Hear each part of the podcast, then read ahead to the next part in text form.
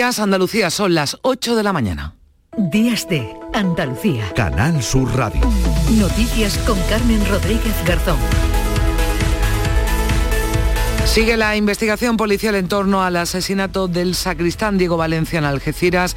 El presunto autor del ataque, Yassin Canja, está en dependencias policiales y mañana declarará si está previsto ante el juez de la Audiencia Nacional que investiga el caso como un delito de terrorismo, de, que, de ahí que se hayan apurado al máximo los plazos de detención. Según algunas informaciones, al ser detenido el pasado miércoles tras matar al sacristán y herir a otras cuatro personas, gritaba lo merecían, lo merecían. En la iglesia de La Palma intentan recuperar la normalidad. Este sábado volvían a celebrarse oficios religiosos, misas en recuerdo del sacristán asesinado. La amistad muy bien, muy triste, porque era un señor muy, conocido y hoy lo hemos echado de menos. El párroco está en su polvo, es lógico. Pero ha sido muy triste. Yo creo que para nosotros los que hemos venido un poco en apoyo de que la, de que la parroquia no puede quedarse sola, que no podemos tener miedo. Mm, para, para mí ha sido más duro que estos días atrás. Fíjate tú la pérdida de Diego. Horas antes de lo ocurrido en Algeciras, en Girona, era detenido un joven marroquí también muy radicalizado que planeaba atentar contra algún miembro del gobierno, incluso ideaba, según hemos sabido en las últimas horas, un ataque masivo con ametralladora en una playa de Benidorm. Y conmoción en Zaragoza, en todo Aragón, por la trágica muerte de Ana Bellido, miembro del Partido Popular que fallecía ayer junto a su marido y su hijo de cinco años en un accidente de tráfico. También fallecía el, el conductor del segundo coche implicado que hermano del diseñador Javier Mariscal. Esta persona pudo invadir el carril contrario y chocar contra el vehículo de la familia de Bellido que estaba embarazada. Seguirán este domingo los actos de precampaña de los partidos. En Huelva, Juanma Moreno este sábado daba su apoyo a la candidata del PP a la alcaldía de la capital. Pilar Miranda decía el presidente de la Junta que quiere alcaldes que tengan la misma ambición que el gobierno andaluz. Yo no aspiro a otra cosa que una Andalucía líder en España. Yo no me conformo con una Andalucía de segunda ni con una Andalucía que esté a la cola o en el vagón de cola. Yo quiero una Andalucía fuerte, sólida, capaz, porque tenemos mimbres para hacerlo. Pedro Sánchez en La Palma anunciaba ayudas directas a los agricultores. Se aprobarán esta próxima semana en el Consejo de Ministros y decía el líder socialista y presidente del Gobierno que el próximo 28 de mayo hay dos modelos en juego. Yo lo tengo claro. Lo mejor que le puede pasar a España en este año 2023 es lo mismo que sucedió en el año 2022. Es decir, que el gobierno se quede corto en sus expectativas económicas y que la oposición se vuelva a equivocar. Ellos a lo suyo, al bloqueo y al apocalipsis. Y nosotros a lo importante, que es la política útil. Aunque desde Podemos no lo confirman, cobran fuerza las informaciones que apuntan a que el Gobierno va a modificar finalmente la ley del solo sí es sí, que ha permitido la rebaja de penas de casi 300 condenados por abusos sexuales. Desde la Junta, la consejera de Igualdad, Lole López, se felicita. Si es así, bienvenido sea por fin se impone el sentido común a la soberbia y a los egos. Pero esto ha traído consecuencias muy graves. Más de 250 agresores se han visto beneficiados de esta ley, por tanto sus penas reducidas. Y hombre, le queda una segunda parte, que le pide perdón a las mujeres que se han visto heridas por esta ley. Hasta 12 ministros españoles, ninguno de Podemos, van a acudir junto a Pedro Sánchez esta próxima semana a la cumbre hispano-marroquí que se va a celebrar en Rabat el próximo, los próximos miércoles y jueves. La cumbre se produce después de una crisis bilateral que comenzó en abril del 21 con el enfado de Marruecos por acoger España al líder del Frente Polisario, Brahim Gali. Madrid y Rabat normalizaron sus relaciones después de que Sánchez apoyara en marzo del pasado año la propuesta de Marruecos de una autonomía para el Sáhara Occidental bajo la soberanía del país magrebí. Hasta las 9 de la mañana hay avisos amarillos por frío en puntos de Córdoba y Granada con temperaturas mínimas de hasta 4 grados bajo cero. Se esperan heladas en el interior de Andalucía, la cota de nieve se sitúa en los 800 a 1000 metros y aunque suben algo las máximas en las sierras béticas, máximas que irán hoy de los 15 grados en Almería hasta los 10 de Jaén. Habrá intervalos de cielos nubosos en la vertiente mediterránea sin descartar chubascos ocasionales más probables a partir de la tarde en los litorales de Málaga, en el levante almeriense y en el área del estrecho. Los cielos poco nubosos o despejados en el resto de la comunidad y el viento de componente este ocasionalmente fuerte en el litoral mediterráneo y en el estrecho. Y si viven o están de visita en Sevilla, tengan en cuenta que a las 9 de la mañana comienza la media maratón que va a alterar de forma significativa el tráfico en la ciudad. Ya este sábado se produjeron los primeros cortes, 12.500 corredores en esta prueba que alcanza récord de participación este año. Y en el tiempo de deportes hablaremos de ese pleno de victorias de los equipos andaluces en primera. El Betis con un gol de penalti vencía al Getafe anoche en el Coliseo Alfonso Pérez Muño. Antes el Sevilla se impuso al Elche por 3-0 en el Sánchez Pijuán y el Cádiz ganaba por 2-0 al Mallorca y al viernes el Almería también vencía al Español por 3-1. En segunda, triunfo del Granada este sábado ante la Andorra, el Málaga tiene que ganar hoy al Sporting de Gijón la cita a las seis y media de la tarde en la ciudad asturiana. Ahora 8 y 6 minutos, comenzamos.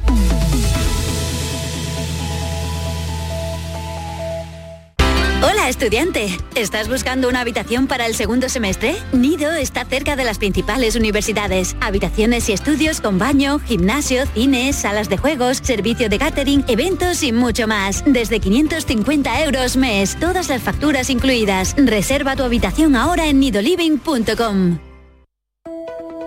Días de Andalucía. Canal Sur Radio. Noticias. Tenemos una noticia de última hora de la que informa el Servicio de Emergencias 112. Un hombre de 67 años ha resultado herido con quemaduras en el incendio de su vivienda en Montejícar, en la provincia de Granada. Como decimos, una noticia de la que informa a esta hora el Servicio de Emergencias 112 de Andalucía. El inmueble, situado en la calle Santa Ana de esta localidad de Montejícar, ha quedado precintado por riesgo de derrumbe, un incendio que se producía a última hora de la noche en torno a las once y media. Y el Partido Popular de Aragón se encuentra conmocionado por el fallecimiento de su compañera de partido Inés Bellido, que estaba embarazada, su marido y su hijo en un accidente de tráfico que ocurría este sábado en Torralba de Ribota, en Zaragoza. En el accidente también ha muerto Santi Herrando, hermano del diseñador valenciano Javier Mariscal. Informa Beatriz Galeano. Los dos coches chocaron frontalmente y lo peor salieron ardiendo de inmediato. Esto es lo que encontraron los bomberos al llegar. Lo detalla Alfonso Roy, oficial de bomberos de Calatayud. Los compañeros que estaban de turno en el parque de Calatayud recibieron un aviso de un accidente de tráfico y lo que se encontraron fueron dos vehículos ardiendo en su totalidad. Tuvieron que realizar la extinción total y luego, pues por desgracia, había, había víctimas dentro. Según los investigadores, el coche de Santi Errando Mariscal invadió el carril contrario a la altura del kilómetro 268 de la Nacional 234. En el otro vehículo viajaba la familia de Inés Bellido, ella, su hijo de corta edad y su marido. Todos murieron en el acto. El Partido Popular de Aragón ha manifestado a través de Twitter que se encuentran desolados por estas muertes que han provocado numerosas reacciones de condolencias también desde el Partido Socialista. A través de las redes sociales, el líder de los populares, Alberto Núñez Feijó, también ha lamentado la muerte de Bellido, que actualmente trabajaba en la Cámara de Comercio de Zaragoza y en el Ayuntamiento. Y la Policía Nacional, entre tanto, continúa recabando pruebas contra Yassin Canjal, asesino del algecireño Diego Valencia, al que tomaban declaración este sábado. Y es que la Audiencia Nacional ha prorrogado su detención hasta mañana lunes, agotando así el plazo máximo de cinco días que permite la ley en casos de terrorismo. El juez Joaquín Gadea le atribuye delitos de asesinato y lesiones con fines terroristas a Susana Torrejón.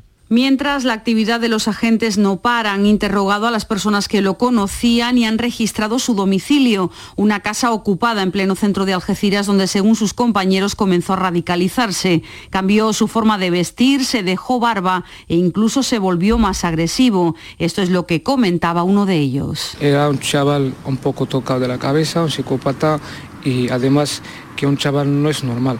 Él solo hablaba del diablo, de Dios de cosas raras que tú no lo entiendes, ni yo, ni nadie lo entiende.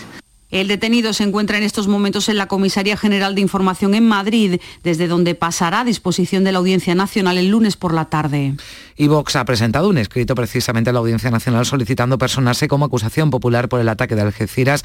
También algunas asociaciones de víctimas del terrorismo, como la VT y Dignidad Justicia, han pedido personarse también en la causa abierta por un delito de terrorismo. La secretaria general del PP, Cuca Gamarra, ha lamentado que el presidente del Gobierno no se haya puesto aún en contacto con el líder de la oposición tras lo ocurrido en Algeciras. Esta semana ha habido un ataque terrorista en nuestro país. ¿Y cómo es posible, cómo es posible que el presidente del gobierno no se haya puesto en contacto con el líder de la oposición? Estas cuestiones tienen gran importancia porque esta es la calidad democrática de la que estamos hablando. Esta es la normalidad democrática que queremos en nuestro país. También se ha referido a este asunto en una visita en Ojos a Huelva el líder del PSOE andaluz Juan Espadas que ha pedido serenidad y también que no se politice un suceso como este todo lo que sea la politización de una cuestión que desde el punto de vista jurídico, desde el punto de vista legal y penal, eh, parece que, conduce a lo que todos tenemos en mente, debe dejarse y debe, en este caso, darse la responsabilidad de que sea el ámbito judicial quien, quien lo desarrolle y el Ministerio Fiscal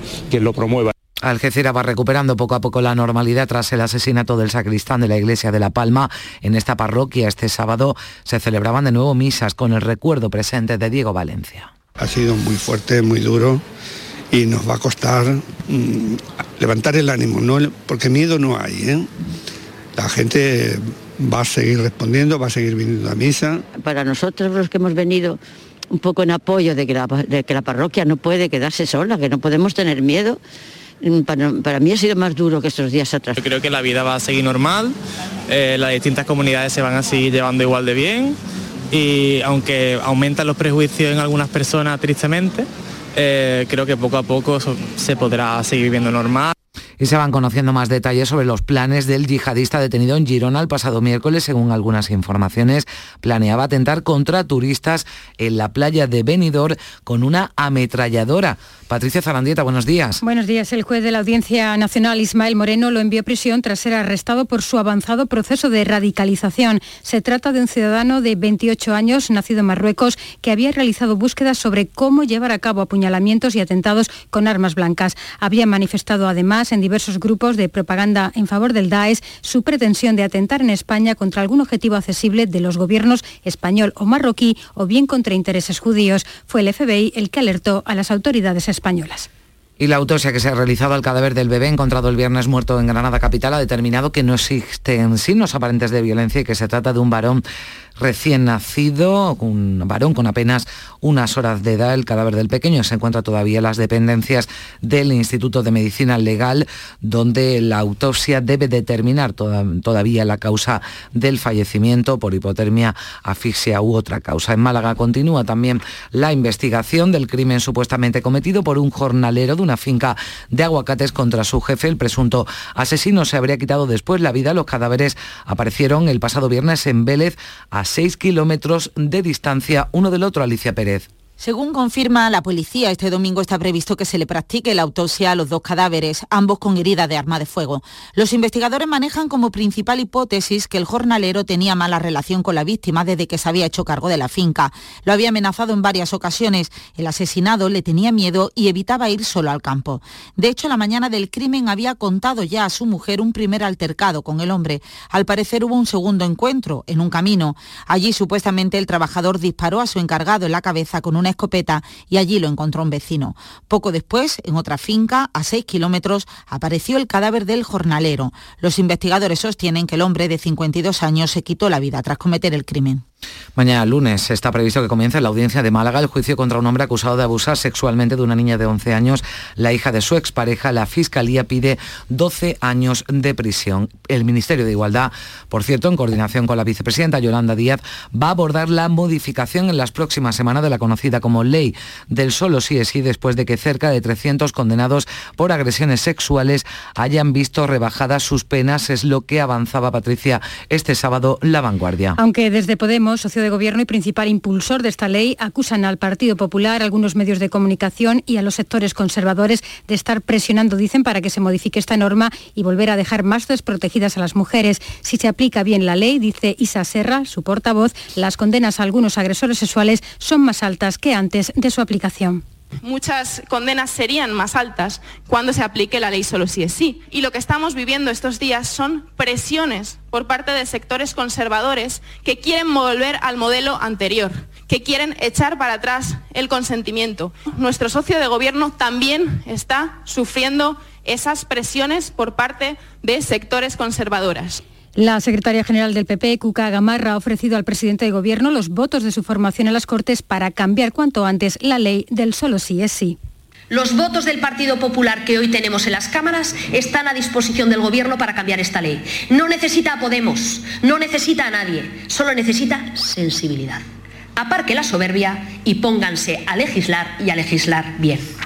La secretaria de Estado de Igualdad y contra la Violencia de Género, Ángela Rodríguez Pan, ha advertido de que revertir la reforma de la ley solo sí es sí sería profundamente perjudicial para la libertad sexual de las mujeres, al tiempo que ha arremetido contra una minoría conservadora, dice, de jueces que huye de la aplicación de la ley. Luisa Chamorro, buenos días. Buenos días. Así se ha expresado Rodríguez en un hilo de mensajes en su perfil de Twitter después de que el Gobierno haya informado, según ha avanzado la vanguardia, que trabaja en la reforma de la ley en cuestión tras producirse más de 200 70 rebajas de penas a condenados por delitos sexuales con la aplicación de dicha ley. Expertos juristas como la catedrática de Derecho Penal Paz Llori ha señalado aquí en Días de Andalucía de Canal Sur Radio a un problema del diseño más que de su aplicación en esta norma. Lloria reconoce errores en la ley que hay que corregir, pero descarta la necesidad de su modificación completa. Ha habido errores, sí, son errores de técnica legislativa, no al resto de ámbitos, que hay cosas muy buenas. Y si hay que modificar, pues yo, yo creo que, que, en fin, pues no, no es el momento. Las leyes mm. penales deben tender a mantenerse en el tiempo. No es bueno que, que, se proponga una modificación de la ley como se proponía incluso al día siguiente de su entrada en vigor. ¿no? Y como ya todos los fines de semana desde que comenzara el año, actos de partido, actos de pre-campaña en Huelva, el presidente del PP andaluz y de la Junta, Juan Moreno, ha destacado que aspira a convertir a Andalucía en líder en España y apuesta por atraer a más inversores a nuestra tierra. Moreno ha subrayado que el gobierno andaluz continúa trabajando en generar confianza y seguridad cumpliendo con los compromisos adquiridos un territorio que tiene seguridad jurídica, que tiene estabilidad política, que no tenemos influencia de ningún populismo. Hay la seguridad que no tienen otras comunidades autónomas. Aquí se aprueban los presupuestos, se aprueban las normas, se cumple con el libro, con todo lo que vamos comprometiendo. Y como consecuencia de esa seguridad, de esa confianza que Andalucía está generando en España y también en Europa, pues las cosas van mejorando. También en la provincia de Huelva, concretamente en Hinojos, ha estado el líder de los socialistas andaluces en clave de pre-campaña. Juan Espadas ha pedido que comiencen a llegar a esta zona más inversiones en sanidad y reprocha al presidente andaluz que no gobierne para los territorios más desfavorecidos. Yo le digo al señor Moreno Bonilla que se aplique el ejemplo y baje al terreno de la realidad, ¿eh? que somos mortales, que aunque él esté eh, muy elevado eh, en los cielos, los problemas están en el territorio. Y desde hace meses yo no he visto que aquí vengan las inversiones y el empleo que espera esta comarca, Doñana, todo el conjunto de municipios de la comarca.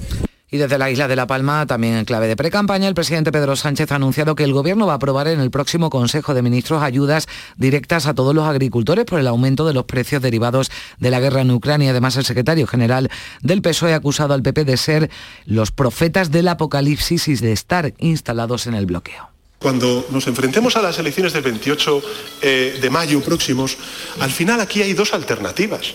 Hay una alternativa de un partido, el nuestro, el del gobierno de la gente, allí donde estamos, que lo que hacemos es centrarnos en proteger a la mayoría social de nuestro país, volcando todos los recursos económicos del Estado ante cualquier crisis, y enfrente lo que tenemos pues es una oposición que solamente se, dedica a defender a una minoría poderosa, mientras que, como hicieron durante la crisis financiera, ofrecen a la mayoría el sálvese quien puede. En Fuengirola, en Málaga, el coordinador general del Partido Popular, Elías Bendodo, ha reclamado al gobierno de Pedro Sánchez que apruebe un PERTE especial para el sector turístico. Bendodo ha destacado que no es nuestra principal industria y, sin embargo, no está incluido en ninguno de los 12 PERTES aprobados. Las elecciones del próximo 28 de mayo, asegura el coordinador general de PP, serán el momento para abrir la puerta de salida, dice, al presidente del gobierno. Sánchez se aferra a una legislatura sin norte Digamos de una vez no a Sánchez y sí a España. Eso es lo que vamos a votar el próximo 28 de mayo. No al radicalismo y sí a la moderación. Es más, me atrevería a decir que la gran revolución que va a llevar eh, el PP de Núñez Feijóo a España es la misma que está liderando nuestro presidente Juanma Moreno en Andalucía. Y la vicealcaldesa de Madrid, Begoña Villacís, ha insistido este sábado en la idea de que los candidatos de Ciudadanos de su formación a las distintas alcaldías tengan vía libre para decidir cómo se presentan en su territorio. Villacís considera que hay que buscar fórmulas imaginativas y escuchar a la gente. A su juicio, lo único importante es reforzar el centro político en España.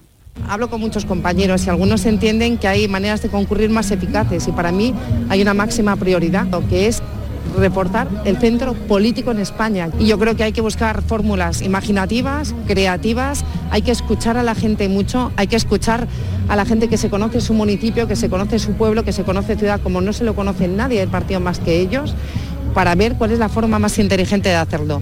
Y las bases de Esquerra Republicana han avalado con un 96,7% de los votos en el Congreso del Partido celebrado este sábado su hoja de ruta para los próximos cuatro años, que incluye la propuesta de un acuerdo sobre un referéndum pactado con una participación mínima del 50% y un umbral del 55% a favor del sí para declarar la independencia. La propuesta de Esquerra para el referéndum plantea que puedan votar todos los mayores de 16 años y residentes con derecho a votar en el Parlamento e insta a iniciar una negociación para proclamar un Estado independiente si hay una victoria a favor. Además, la ponencia aprobada se inspira en referéndums de independencia del Quebec, Escocia y Montenegro. El presidente de la Generalitat y coordinador nacional de Esquerra Republicana, Per Aragonés, ha exigido al Estado que deje, dice, de tratar a Cataluña permanentemente como un menor de edad. És l'hora de confiar en la ciutadania, d'empoderar-la. L'estat espanyol no pot tractar-nos permanentment com a menors d'edat. Cal definir amb un gran acord entre totes i tots quan i com tornem a votar. Y un fallo de conectividad en los sistemas de Iberia continúa provocando, Patricia, retrasos en los vuelos en varios aeropuertos. La aerolínea ha explicado que hoy se continuará con la facturación y el embarque de forma manual en el aeropuerto de Madrid. Cinco vuelos tuvieron que ser suspendidos este sábado por esta incidencia, todos ellos con origen en Madrid y uno de ellos con destino a Jerez. El precio de la electricidad se dispara hoy un 68%, va a alcanzar los 67 euros por megavatio hora, con lo que pone fin a dos jornadas de descenso por franjas horarias. La electricidad va a alcanzar su precio más alto entre las 8 y las 9 de la noche.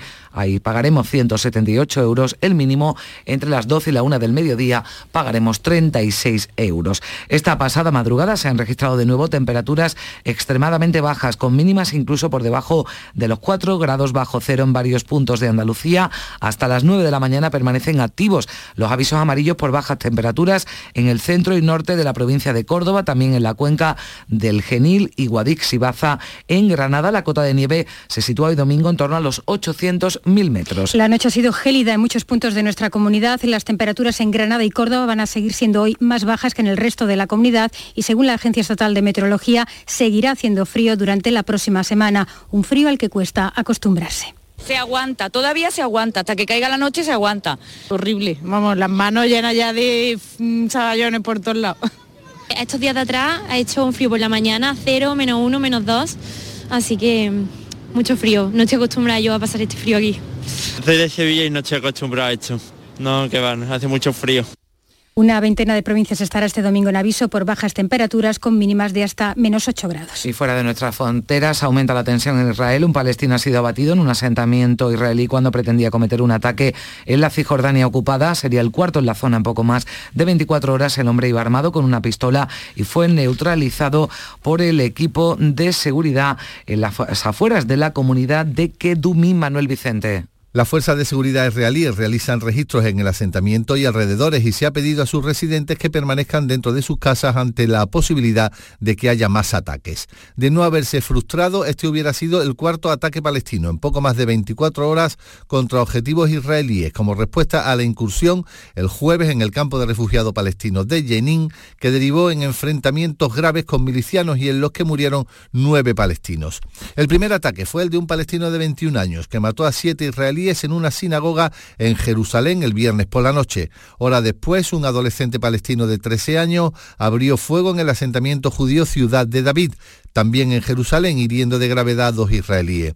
Y este sábado por la tarde, otro palestino armado abrió fuego en un restaurante ubicado en otro asentamiento de Cisjordania ocupada, pero su arma falló y no se produjeron heridos. Ante estos sucesos, la policía de Israel ha pedido a los ciudadanos que tengan licencia de armas que las porten como medida de seguridad. Asimismo, el primer ministro Benjamin Netanyahu ha anunciado que se van a otorgar más permisos de armas entre civiles. Hasta 12 ministros españoles, incluyendo a las vicepresidentas Nadia Calviño y Teresa Rivera, van a acudir junto a Pedro Sánchez a la reunión de alto nivel hispano-marroquí que se va a celebrar en Rabat el 1 y 2 de febrero, el miércoles y jueves de la próxima semana, y en la que se prevén firmar una veintena de acuerdos bilaterales. Ninguno de los ministros de Podemos estará en esta cumbre. 8 y casi 25 minutos. Vamos ya con la actualidad del deporte que nos trae Carlos Gonzalo. Buenos días. Hola, ¿qué tal? El segundo acto de la decimonovena jornada de Liga de Fútbol en Primera División nos dejó la victoria del Cádiz sobre el Mallorca, la del Sevilla ante el Elche y la victoria del Real Betis ante el Getafe, pleno de los equipos andaluces en Primera División que hay que unir a la victoria el viernes de la Unión Deportiva Almería. Vamos por partes. El Cádiz se hace fuerte en su campo con una nueva victoria que le saca del descenso a falta de lo que hagan hoy Valladolid y Celta de Vigo. Sergio González, entrenador del Cádiz. Bueno, es complicado, ¿no? Es complicado no tener en cuenta que la felicidad en esto del fútbol dura 48 horas como mucho, ¿no? Pero sí es verdad que Qué bueno que ha salido todo bien. El partido vino marcado por una decisión del VAR, un penalti contra el Mallorca, que no gustó nada al técnico mallorquín Javier Aguirre. A veces son más necios los del VAR y más necios los de abajo, depende. Ahí, ¿quién, quién, gana en esa discusión? Ven, no, no voy, ven, no, no voy, ven, no, no voy. Y yo gano el de abajo, no quiso ir bueno, ya está. Doblete de Enesiri en la victoria por 3 a 0 del Sevilla ante el colista Elche que acabó con 10 el partido. San Paoli y los suyos poco a poco ven cada vez más lejos el descenso. hay, tiempo para mejorar. O sea, yo creo que mejorando seguramente estaremos en, en un lugar diferente al que estamos hoy. El Real Betis Balompié consiguió la victoria ante el Getafe 0 a 1, gol de penalti transformado en las postrimerías del partido por Borja Iglesias. Bien, sobre todo por la victoria, creo que al final, después de estas dos eliminaciones, tanto en Supercopa como en la Copa, teníamos ganas de salir de casa y, ganar otra vez. Creo que el equipo está muy bien, ha competido muy bien, yo contento por hacer gol obviamente, pero mucho más por ganar. Mientras el líder Fútbol Club Barcelona se imponía por la mínima 0 a 1 al Girona en terreno gerundense, sufrió mucho el equipo de Xavi Hernández, que según su entrenador ha de mejorar algunos aspectos. No, nosotros hemos estado eh, no del todo finos en ataque, tenemos que generar, que generar más cosas, ¿no? Pero bueno, esto es cuestión de, acierto, de talento. Al final hemos generado no tantas ocasiones de lo normal, nos hemos sentido cómodos con balón y al final hemos sufrido, que es cuando debemos tener más calma, más paciencia en campo contrario. Hoy se juega en el Valladolid-Valencia, Osasuna Atlético de Madrid, un Atlético que sigue escocido por su eliminación en Copa a manos del Real Madrid y también con el estamento arbitral, Diego Pablo Simeone. No, no, no es, no es cambiar porque no porque no va a cambiar, porque el subconsciente juega y cuando el subconsciente juega se hace muy difícil todo, hay que aceptar lo que lo que tenemos. También se juega el Celta de Vigo Atleti de Bilbao y cierra el domingo el Real Madrid en Real Sociedad.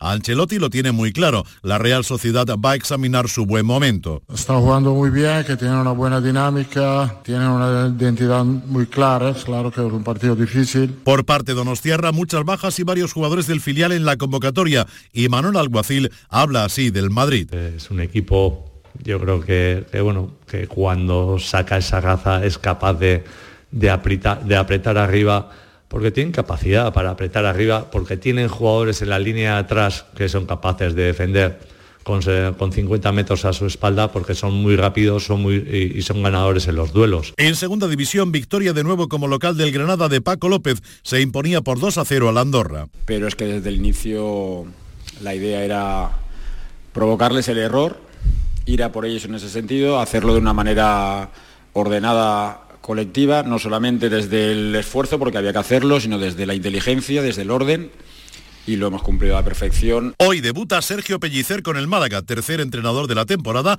y lo hace visitando al Sporting de Gijón. El verde no va a engañar, ¿eh? lo ve todo el mundo, a todos y también a los entrenadores con el tema de los resultados y como esto no, eso no falla, eh, no falla. En fútbol femenino perdió el Betis Féminas ante el Madrid por 1 a 3. Hoy Atlético de Madrid de Sevilla y Real Sociedad Sporting en Huelva. En capítulo polideportivo mundial de balonmano, España juega por el tercer puesto ante la selección de Suecia. Entre los hispanos, un almeriense, Agus Casado. ¿Qué voy a decir de jugar contra Suecia aquí en su casa ante pues toda su su afición, jugándonos una medalla de por medio, así que bueno, pues sabemos de la dificultad, pero intentar eh, hacerlo lo mejor posible y, por qué no pues ganar ganar el partido y la medalla la final la jugarán esta tarde Francia y Dinamarca en baloncesto contundente derrota de Covirán Granada ante Breogán 99 a 67 Unicaja recibe hoy al Valencia Basket y el Real Betis visita al baloncesto Zaragoza. En fútbol sala ayer Jaén Paraíso Interior 4 Córdoba Patrimonio de la Humanidad 3 y en tenis de mesa Superdivisión masculina victoria del Real Club de Tenis de Mesa de Priego en la cancha del Parla El equipo andaluz continúa como líder y finalizamos con el adiós a la competición de la nadadora malagueña Paula Ruiz, campeona de Europa y del mundo junior, olímpica en Tokio en la modalidad de aguas abiertas que ha decidido con tan solo 23 años poner fin a su carrera deportiva por la falta de apoyo de la Federación Española de Natación.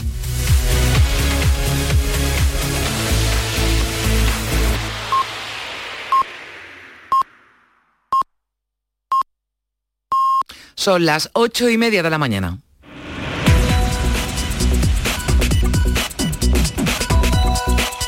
A esta hora en Días de Andalucía en Canal Sur Radio les damos un repaso a lo más destacado de la actualidad de este domingo 29 de enero en titulares con Manuel Vicente. ¿Qué tal? Muy buenos días. Muy buenos días. Herido un hombre en el incendio de su vivienda en Montejícar, en Granada. El varón de 67 años ha sufrido quemaduras por unas llamas que han quemado por completo el salón de la casa. La policía sigue recabando pruebas contra el asesino de un sacristán en Algeciras. Pasará mañana por la tarde a disposición del juez de la Audiencia Nacional que le atribuye delitos de asesinato y lesiones con fines terroristas. Vox y algunas asociaciones de víctimas del terrorismo solicitan personarse como acusación popular. El Partido Popular lamenta que Pedro Sánchez no se haya puesto en contacto con Feijó y el PSOE pide que no se politice el ataque de Algeciras. La autopsia revela que el bebé encontrado muerto en Granada no presenta signos de violencia. Se trata de un varón con apenas unas horas de vida que fue encontrado por un transeúnte envuelto en una manta y semienterrado en un camino rural. Hoy se van a practicar las autopsias a los dos cadáveres encontrados el viernes en Vélez, Málaga. El posible asesino, un jornalero de una finca de aguacate, se habría quitado la vida después de haber matado a su jefe. Libertad con cargos para el hombre que se atrincheró en su vivienda del barrio nubense del Torrejón. Se le los delitos de amenazas y tenencia ilícita de armas, por lo que tendrá que comparecer los días uno de cada mes en el juzgado. El gobierno anuncia que va a reformar la ley del solo sí es sí. En torno a 300 condenados por abusos sexuales han visto rebajadas sus penas desde su entrada en vigor. Y atención porque el precio de la electricidad se dispara hoy un 68% hasta los 67 euros por megavatio de hora. La hora más cara será entre las 8 y las 9 de la tarde con 178 euros y la mínima entre las 12 y la 1 con 36 euros. Un fallo de conectividad en los sistemas de Iberia provoca retrasos en los vuelos en varios aeropuertos. La aerolínea afirma que hoy se continuará con la facturación y el embarque de forma manual en Madrid-Barajas. ¿Y qué asuntos Manolo llevan en sus portadas los periódicos este domingo? Una entrevista con Nadia Calviño, la vicepresidenta para los asuntos económicos en el diario El País, en la que afirma que hay que mejorar las condiciones salariales de los trabajadores. España realiza un despliegue militar inédito por la guerra, es el titular que leemos en el diario ABC y en el diario El Mundo en clave política, la alarma fuerza a Sánchez a retocar la ley del solo sí es sí y desata la guerra con Podemos. En cuanto a los periódicos de difusión online, en el diario.es leemos que Podemos e Izquierda Unida avanzan hacia una confluencia inédita para las autonómicas y municipales.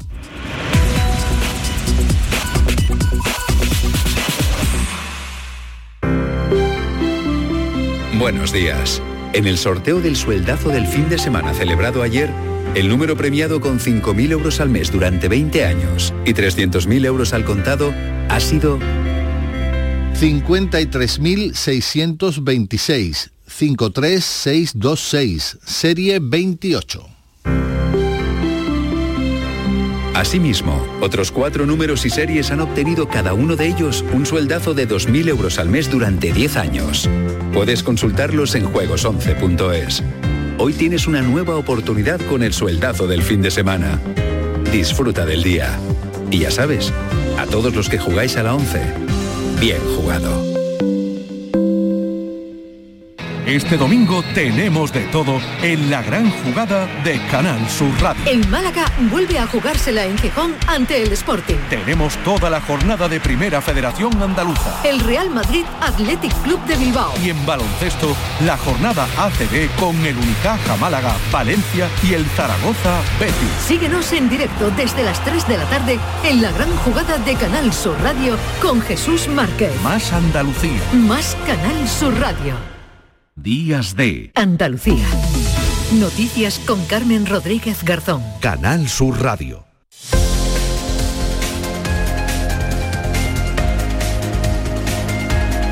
8 y 34 minutos de la mañana, nos vamos de ronda por nuestras emisoras, vamos a conocer cómo amanece Andalucía a esta hora de la mañana. Iniciamos la ronda en Cádiz, como siempre, con Elena Colchero. ¿Qué tal? Buenos días. Hola, buenos días. Pues seguimos con mucho frío por aquí, 4 grados a esta hora en la bahía, alcanzaremos los 15 las horas centrales del día y cielo sin nubes. Y en la prensa local, Carmen, foto de portada del diario Villa de Cádiz para las musas que actuaron anoche en la octava sesión del concurso de agrupaciones y foto de portada también para el Cádiz y titula Solvente victoria ante el Mallorca en casa para volver a creer con la segunda vuelta por delante. En el diario de Cádiz, portada también dedicada al fútbol, brillante victoria del Cádiz 2-0 y al carnaval. La inspiración no aparece en el Ecuador de la preselección, dice con una foto del coro al andaluz y en la voz, pues más carnaval, la chirigota malagueña sin perdón demandará a la comparsa El Veneno del Rincón por acusaciones de machismo y agotadas las entradas de cuartos del final del COAT 2023. Se habían puesto a la venta a las 9 de la mañana del sábado por internet y una hora más tarde de forma presencial. Victoria presidencial. El Cádiz gana con facilidad un flojo Mallorca con foto del momento de la celebración del segundo gol. Como ves, Carmen, fútbol y carnaval, carnaval y fútbol en la prensa. Eh, y bueno, previsión informativa, pues vamos a confirmar si los bomberos han conseguido apagar hoy un incendio que se originó en la madrugada del jueves en una planta de reciclaje abandonada en Sanlúcar de Barrameda. La nube de humo ha provocado la alerta entre los vecinos del puerto Santa María y Derrota, una nube, Carmen, que podía verse ayer desde Matalascañas en Huelva. Vaya, pues, pues vamos a estar atentos a esto. Gracias, Elena. Vamos ya al campo de Gibraltar, en Algeciras. Susana Torrejón, ¿qué tal? Muy buenos días. Buenos días, nubes y claros en los cielos. Tenemos 7 grados de temperatura y hoy esperamos una máxima de 14. Europa Sur lleva hoy a su portada Algeciras, desafíos tras la tragedia, asegurando que la plena convivencia entre religiones está todavía pendiente de conquista. Y hoy tenemos una cita nostálgica con el San Roque Arcade, un evento en el que grandes y pequeños pueden disfrutar de casi medio centenar de máquinas recreativas de los 80 y los 90. Comenzó el viernes, termina hoy, está siendo todo un éxito. Entre sus propuestas, algunas míticas como el Come Cocos o el Mario Kart. El Tetris también imagino que estará por ahí en esas máquinas, en esa cita arcade San Roque. Gracias, Susana. Seguimos en Jerez. Paco Méndez, ¿qué tal? Buenos días. Muy buenos días. Aquí tenemos un grado de temperatura. Los cielos poco nubosos. La máxima para hoy en Jerez será de 15 grados. Repasamos la prensa. La Voz del Sur titula parque canino y más de 200 plazas para aparcar, nuevos proyectos en una urbanización de Jerez. El Ayuntamiento de Jerez va a dotar a Pozo Albero de una zona de ocio, de pistas deportivas, así como también de aparcamientos. Y nuestra previsión, pues hoy se celebra en Jerez el concurso de baile en el que van a participar academias y grupos de toda la provincia de Cádiz. Fíjate qué movido vamos a estar. 600 bailarines van a competir entre sí desde las 11 de esta mañana hasta las 6 de la tarde. No hay límite de edad. Pero que bailan, que bailan, Paco. Todo tipo de Ah. estilos musicales. Ah, bien. Bueno, pues nada. Nos animamos. Gracias, Paco. Bueno, pues mañana de baile, fría en Jerez, seguro que también frío en Córdoba. De hecho, hasta las 9 todavía se mantiene activo el aviso amarillo por bajas temperaturas. Ana López, ¿qué tal? Buenos días. ¿Qué tal? Muy buenos días. Bueno, pues aquí de nuevo estamos con esa temperatura que ni fu ni fa. Cero grados, cielos despejados. eh, en Espiel se ha dado la mínima esta madrugada con menos 5. La máxima será de 13. En los titulares de los periódicos, en el Córdoba, la Policía Autonómica realiza 438 denuncias a salas de juego en Córdoba. En el día, Córdoba tiene hasta 15 barrios en riesgo de pobreza energética y el ABC de Córdoba, la infravivienda asedia de nuevo al casco histórico de la capital. Y bueno, este domingo comienza el Carnaval de Córdoba en la calle con la elección del sultán, la sultana y esa tradicional salmoreja en la Plaza de la Corredera. Un montón de actividades durante todo este mes hasta final de marzo que van a tener su colofón en el concurso de agrupaciones carnavalescas del 31 de enero hasta el 11 de febrero y la recuperada cabalgata el 26 de febrero. Gracias, Ana. No solo hay carnaval en Cádiz, claro que no, también hoy comienza en Córdoba. Y ya vemos aquí con zapatillas de deporte preparada para la media maratón, Araceli Limón en Sevilla. ¿Qué tal? Buenos días. Hola, ¿qué tal? Buenos días. Vaya frío, que van a pasar los frío. corredores hoy, ¿eh? A un grado 2, ahí están los termómetros, que, que no se deciden, pero hace un frío tremendo cuando quedan, pues nada, 20 minutos para que comience la media maratón Ciudad de Sevilla. ¿Qué dicen hoy los periódicos? Pues mira, el diario ABC lleva en portada una fotografía de la madre, la hermana y los hijos de Alberto Jiménez Becerril y Ascensión García Ortiz cuando se cumple mañana el 25 aniversario de su asesinato por parte de la banda terrorista ETA. Dicen, si mostramos tristeza pensarán que han ganado. Y eso no es así. Es una amplísima entrevista que publica el ABC en páginas interiores. También referencia al deporte. El Sevilla convence ante el Elche y sale de abajo de los últimos puestos de la liga. Y el diario de Sevilla, una entrevista con el candidato del PP a la alcaldía de Sevilla, con José Luis Sanz, que dice aspiro a que mi proyecto capte a los votantes de Ciudadanos. Y un reportaje también sobre las tiendas y los bares emblemáticos que Sevilla perdió en los últimos años. Vamos hasta Málaga con María Ibáñez. ¿Qué tal? Buenos días. ¿Qué tal, Carmen? Pues aquí también tenemos frío, ¿eh? No nos quedamos atrás. 3,7 grados. 3,7 grados en Málaga. Esto no, es, vamos a ver. No, doy crédito cuando, lo he leído, cuando lo he visto ¿eh? en, el, en, el, termómetro. Que hay que temperaturas hay más bajas en otros puntos de Andalucía, pero es que en Málaga no bueno, es habitual claro, ese es que frío, claro. 3,7 sí. es como en Granada menos 10, yo creo, ¿eh? de verdad, porque estamos, estamos muertos de frío. Bueno, pues con estas temperaturas, fíjate que en el diario Sur de Málaga, en primera página, hay una bonita fotografía de voluntarios de Cruz Roja saludando a un hombre en su recorrido por las calles de Málaga. Y dice este titular, voluntarios de Cruz Roja recogen la ciudad para ofrecer alternativas a la exclusión social a personas en la calle. En la opinión de Málaga, esta la fotografía es para Kitty Mamber, eh, la actriz malagueña de Antequera, con este titular. Málaga se rinde ante el talento de Kitty Mamber. La actriz antequerana recibió anoche en el Festival de Teatro del Cervantes el premio Málaga, un reconocimiento a su trayectoria de amor, esfuerzo y empeño por la interpretación. Y un titular deportivo, nos vamos a quedar en el Málaga hoy. La era Pellicer se inicia para el Málaga Club de Fútbol en Gijón a partir de las seis y media de la tarde. Como no podía ser menos, pues aquí también tenemos carnaval. Mm. Hoy domingo se celebra la primera de las citas gastronómicas del carnaval con la berza carnavalesca mm. en el distrito de Cruz de Humilladero a la una de la tarde. Las preliminares empezaron el viernes por la noche y anoche, bueno, pues muchas agrupaciones de la provincia y con sentimiento, con, bueno, pues las murgas infantiles incluso dieron un homenaje a la que va a ser la pregonera de este año, a Paqui Prieto, y me cuentan que estuvo muy, muy, pero que muy bonita la, la segunda de las preliminares, ayer en la escuela de Elesa. Gracias María. Bueno, a ver si el Málaga también gana, que han ganado todos los andaluces en primera y en segunda, nos queda el Málaga para hacer ya pleno durante este fin de semana. Vamos hasta Huelva, María José Marín, ¿qué tal? Buenos días. ¿Qué tal? ¿Qué tal? Buenos días. Pues aquí también mucho frío. Tenemos a esta hora apenas un grado en el termómetro. Vamos a alcanzar los 14 en la provincia. De la prensa, titular de Diario de Huelva, eh, Triguero se prepara para una procesión de San Antonio Abad de 36 horas en la calle con tiradas de récord tras el impas de la pandemia. Esa será precisamente hoy una de nuestras previsiones. Y Huelva Información, foto de portada para el carnaval colombino que inunda de color las tablas del Gran Teatro en las jornadas de preliminares que se están celebrando.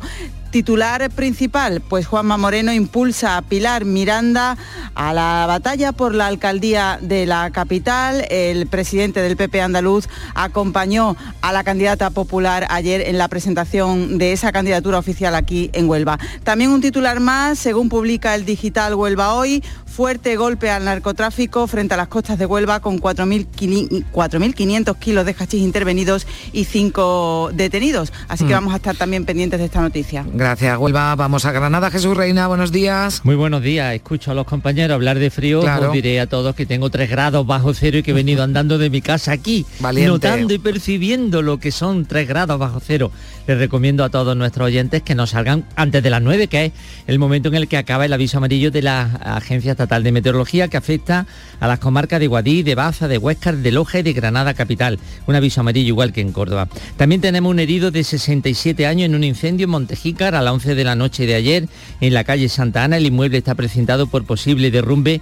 El herido por quemadura está ingresado en el Hospital de Traumatología en Granada. También tenemos una victoria, Granada 2, Andorra 0. Esto se refleja en las portadas de los diarios. En el ideal dice, un equipo infalible en casa y en el Granada hoy añade una clara victoria y he de darle la razón. Nuestra previsión informativa termina este domingo en el Geoparque de Granada el, eh, la edición número 23 del Festival de Aeroestación, es decir, globo aerostático. Es un espectáculo poco radiofónico pero muy televisivo. Y lo digo, lo comento porque Ah. los compañeros de Canal Sur Televisión están allí tomando imágenes para luego ofrecerlas en los servicios informativos de Canal Sur Televisión. Pues lo veremos en nuestra tele. Vamos a Jaén, Lola Ruiz, buenos días. Buenos días, Carmen. En Jaén amanecemos con otra jornada fría y soleada. En este momento menos un grado y hoy alcanzaremos una máxima de 9. Mira, en cuanto a las previsiones en prensa, eh, eh, bueno, en cuanto a prensa escrita, Diario de Jaén Titula Sergio Barrio, tenemos que exigir inversiones, con la foto del nuevo presidente del Colegio de Economistas de Jaén. Y la contra de Jaén titula 12 agrupaciones llenan de vida el carnaval marteño. También tenemos carnavales. En previsiones destacamos dos. En Villacarrillo tendrá lugar esta mañana el primer concurso nacional de poda de, la, de Ciudad Villacarrillo, poda del Olivar, en el que hay inscritos 100 participantes. Y comentar también que esta mañana a las 11 tenemos en la ciudad la segunda carrera popular urbana del Instituto San Juan Bosco a beneficio de Down Jaén y de la provincia, la, la salida de la Plaza de Jardinillo. Vamos eh, ya a terminar la ronda en Almería. Lola López, buenos días. Buenos días, mañana fresquita también, 8 grados, pero han amanecido bajo cero, 3 bajo cero, por ejemplo, en Vélez Rubio. Los diarios titulan La Junta lo hace ideal, la placa la crisis del soterramiento y pide una reacción para volver a negociar. La voz de Almería, Almería tiene el mayor índice de radioactividad de Andalucía, sobre todo en el área montañosa de los Filabres, diario de Almería, las generaciones futuras verán sumergida parte de la costa. Gracias eh, compañeros. Mañana fría de nuevo, mañana fría este domingo en Andalucía con temperaturas que van desde los 3 grados bajo cero en Granada hasta los 8 grados a esta hora en la capital almeriense. 9 menos cuarto, información local. Días de Andalucía. Canal Sur Radio Sevilla. Noticias. Con Araceli Limón. ¿Qué tal? Muy buenos días. Sevilla se prepara para la celebración de la media maratón que comienza dentro de 15 minutos a las 9 de la mañana en el Paseo de las Delicias. 12.500 corredores participan en esta prueba. Las calles por las que pasa la carrera ya están señalizadas. A esta hora no hay problemas todavía en el tráfico y hace un frío que pela. Estamos a un grado de temperatura y con este frío comenzará esa prueba de la que enseguida les hablamos.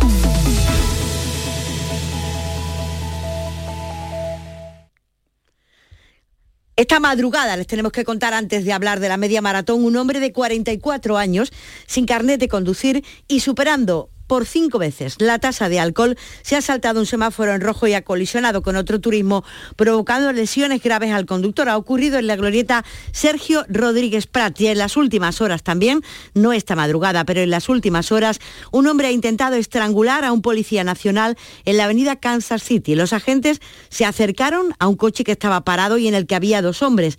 Uno de ellos se puso muy agresivo, atacó a la agente de la Policía Nacional con el método conocido como el mataleón. Es una técnica de estrangulamiento sanguíneo que realiza el agresor en la zona alta del cuello y provoca la pérdida del conocimiento. Eh, la pareja de policías tuvo que ser ayudada, auxiliada por agentes de, de refuerzo. Y les decía que a las 9 de la mañana Dentro de 12 minutos comienza la media maratón Ciudad de Sevilla. 12.500 corredores, 30 de ellos de élite, saldrán del Paseo de las Delicias para subir por el Paseo Colón, entrar en la Cartuja en dirección hasta el barrio de los Remedios, desde donde los atletas volverán dirección torneo para seguir por la ronda histórica. La subida del torneo la hacen en dos ocasiones. En la puerta Osario se dirigirán al centro histórico y de vuelta al Paseo de las Delicias. Durante la prueba se irán cerrando poco a poco las calles afectadas a medida que lleguen los corredores. El tráfico se restablecerá al paso de la cola de la carrera, prevaleciendo siempre, como se podrán imaginar, la seguridad de los deportistas. Se estima que la prueba dure en torno a tres horas. La norteamericana Betsy Saina intentará batir el récord de USA en la distancia, mientras que el etíope Wallen Len tiene opciones de bajar de 59 minutos por primera vez en Sevilla, porque es un territorio muy plano. El mítico Reyes Esteves, bronce en Sevilla 99, en los Mundiales de Atletismo de Sevilla del 99, estará también en la línea de salida. Y con ellos, como les decía, 12.500 corredores con estas expectativas. Pues la verdad que a esta hora ya con mucho nervio y deseando ya de empezar la carrera para quitarnos el frío. He venido en varias ediciones, pero no recuerdo tantísimo frío como hace hoy. Así que nada, deseando de empezar y por lo menos que, que vayamos entrando en calor y a disfrutar de este maravilloso circuito que nos ofrece la media maratón de Sevilla. La prueba ha tenido también su vertiente solidaria. La empresa EDP Energía, el patrocinador, se ha marcado un reto solidario que era recoger eh, más de 500 pares de zapatillas, la prenda más demandada por los migrantes y que serán donadas a la ONG Sevilla Acoge. Los deportistas las han ido dejando en el stand de la empresa en la Feria del Corredor, donde han recogido su dorsal y su camiseta. Escuchan a la portavoz de la empresa, Carmen Fernández. En nuestro stand del, pabellón San Pablo tenemos unas urnas grandes para que todo el mundo pueda dejar allí sus, zapatillas deportivas eh, que quiera donar y que quiera compartir con, otros. Si alcanzamos ese número mágico de 500, 500 pares de, zapatillas, haremos también una, una donación económica de 2.500 euros a la fundación, a la misma fundación. El alcalde Antonio Muñoz ha comunicado al Ministerio de Transportes y a la Junta de Andalucía la convocatoria de una comisión técnica con las tres administraciones para abordar una posible reducción en los plazos de ejecución del tramo norte de la línea 3 del metro. El tramo norte de la línea 3 es el que va de Pino Montano al Prado de San Sebastián. Eh, los puntos que Muñoz llevará a esta comisión, eh, entre ellos el análisis de esos plazos para que la obra se haga lo antes posible, el inicio de los trabajos para avanzar en el tramo sur de la línea 3, que irá del Prado de San Sebastián a Bellavista y el trabajo en el proyecto de la línea 2. La plataforma Sevilla Quiere Metro se ha desplazado esta semana a Bruselas en un intento de conseguir respaldo para la construcción de la red completa del metro de Sevilla. Su presidente Manuel Alejandro Moreno ha explicado aquí en Canal Sur Radio que la ayuda europea para este proyecto dependerá de cómo se gestione la construcción del tramo norte de la línea 3 cuyo convenio se ha firmado esta semana debe gestionarse de forma excelente, asegurando que se cumple los hitos del proyecto, con el objetivo de dar credibilidad a Sevilla ante las instituciones europeas y mostrar que somos capaces y merecedores de más financiación para los futuros tramos de la red de metro. Una noticia de la que hablaremos en los próximos días. El Supremo ha obligado al Ayuntamiento a repetir el examen de las oposiciones de la Policía Local del año de 2012. 11 años después están en el aire las plazas de 56 agentes de la Policía Local por la filtración de los exámenes. La, la justicia juzgó este caso y absolvió a los 45 implicados, pero ahora, como les digo, el Supremo obliga al Ayuntamiento a repetir la prueba. Y militares ucranianos entrenan en Sevilla en el Copero esta mañana han finalizado, esta semana, perdón, han finalizado el primer adiestramiento de militares ucranianos en las instalaciones del Regimiento de Artillería Antiaérea número 74. Los militares ucranianos han estado con los adiestradores españoles haciendo un curso súper intensivo para el manejo del sistema antiaéreo y su mantenimiento en el campo de batalla, tal como explica el coronel Alcolea.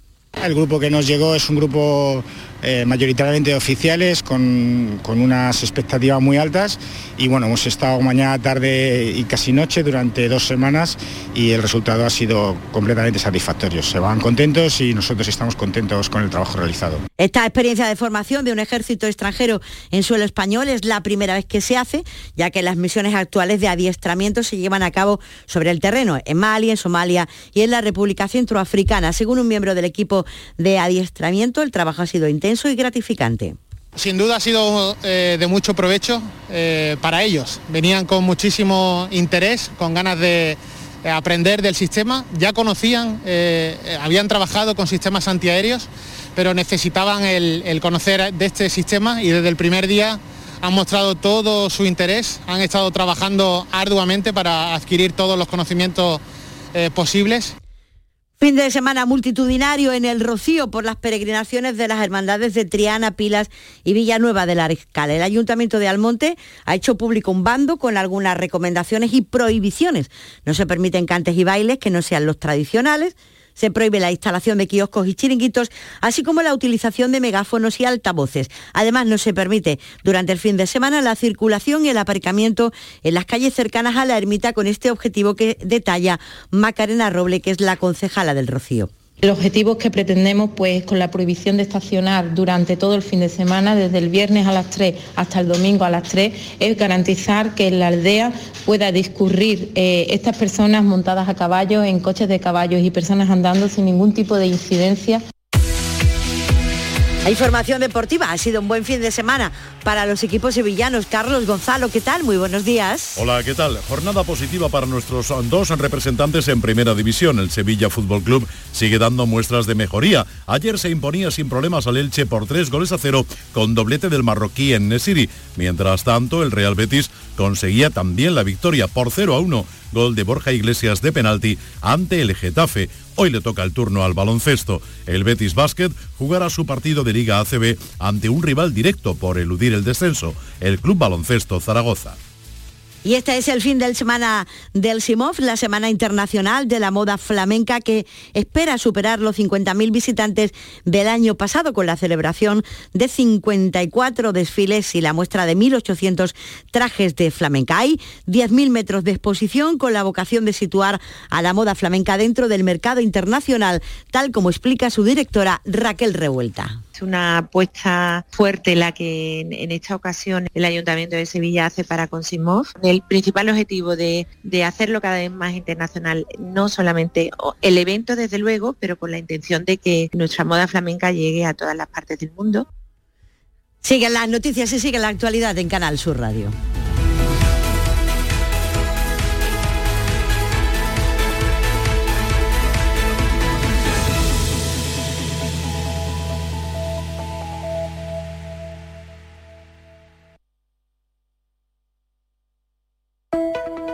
Días de Andalucía. Canal Sur Radio. Noticias.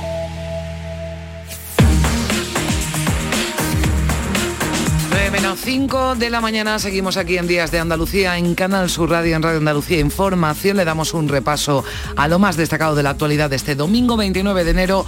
Patricia Zarandieta, ¿qué tal? Buenos días. Buenos días. Un hombre de 67 años ha resultado herido con quemaduras en el incendio de su vivienda en Montejícara, en Granada. El inmueble, situado en la calle Santa Ana, ha quedado precintado por riesgo de derrumbe. Las llamas han quemado por completo el salón.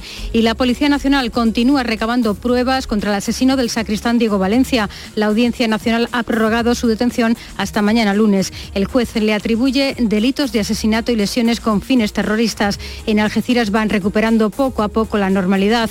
En la iglesia de La Palma se celebraban de nuevo misas con el recuerdo presente de su sacristán asesinado.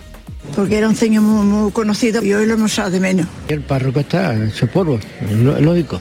Pero ha sido muy triste. Yo creo que para nosotros los que hemos venido un poco en apoyo de que, la, de que la parroquia no puede quedarse sola, que no podemos tener miedo en Gerona ha sido detenido un joven marroquí también muy radicalizado que planeaba atentar contra algún miembro del gobierno e incluso ideaba un ataque con ametralladora en una playa de Benidorm.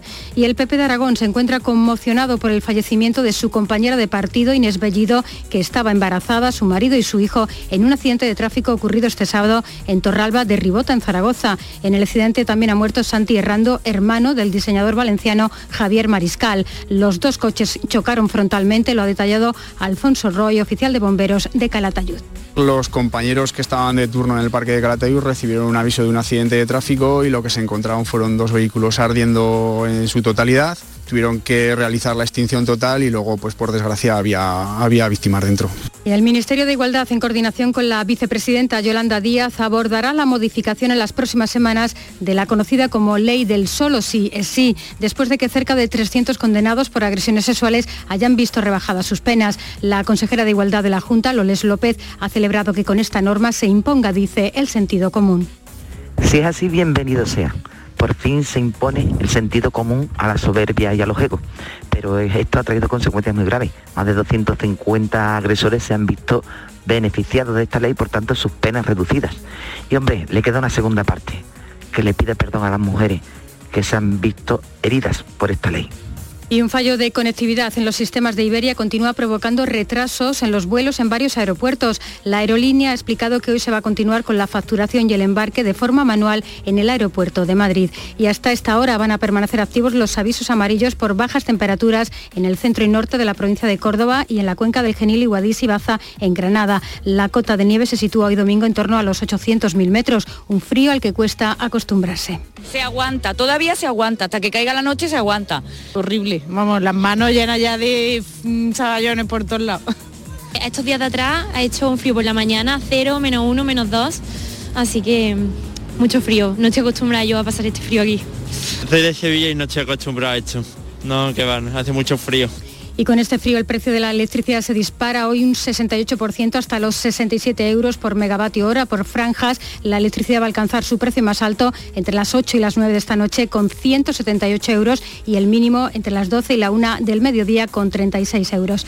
Y continúa el ajetreo de visitantes en el Rocío con motivo de la peregrinación extraordinaria de la Hermandad de Triana, la más antigua de las filiales de Sevilla, junto con las de Gibraleón, Villanueva del Ariscal y Pilas me encanta, tengo mucha devoción y bueno, aquí al sur. Mucha alegría, deseando de, estar aquí otra vez y ver a la Virgen. Muy contento, echaba esto ya de menos, la verdad que sí. Y de Huelva a Jaén, la orden de la cuchara estas peregrinaciones extraordinarias preceden a la Fiesta de la Luz, la Candelaria que se va a celebrar el próximo fin de semana con la presentación de los niños a la Virgen del Rocío. Y también en la localidad onubense de Trigueros celebran sus fiestas patronales de San Antonio Abad tras dos años sin procesión. Hay ya preparadas 31 tiradas en las que desde ventanas y balcones se lanzan, Carmen, todo tipo de alimentos que son recogidos por las personas que siguen esta procesión. Pues citas de este domingo, también esa media maratón en Sevilla, están informando ya desde el ayuntamiento que hay cortadas, se ha venido importantes en la capital hispalense. Ténganlo en cuenta la ronda de Triana, López de Comara, Blas Infante, Flota de Indias, también la calle Torneo, Barqueta y la avenida Expo 92. Si se van a desplazar, infórmense. Llegamos a las 9 de la mañana.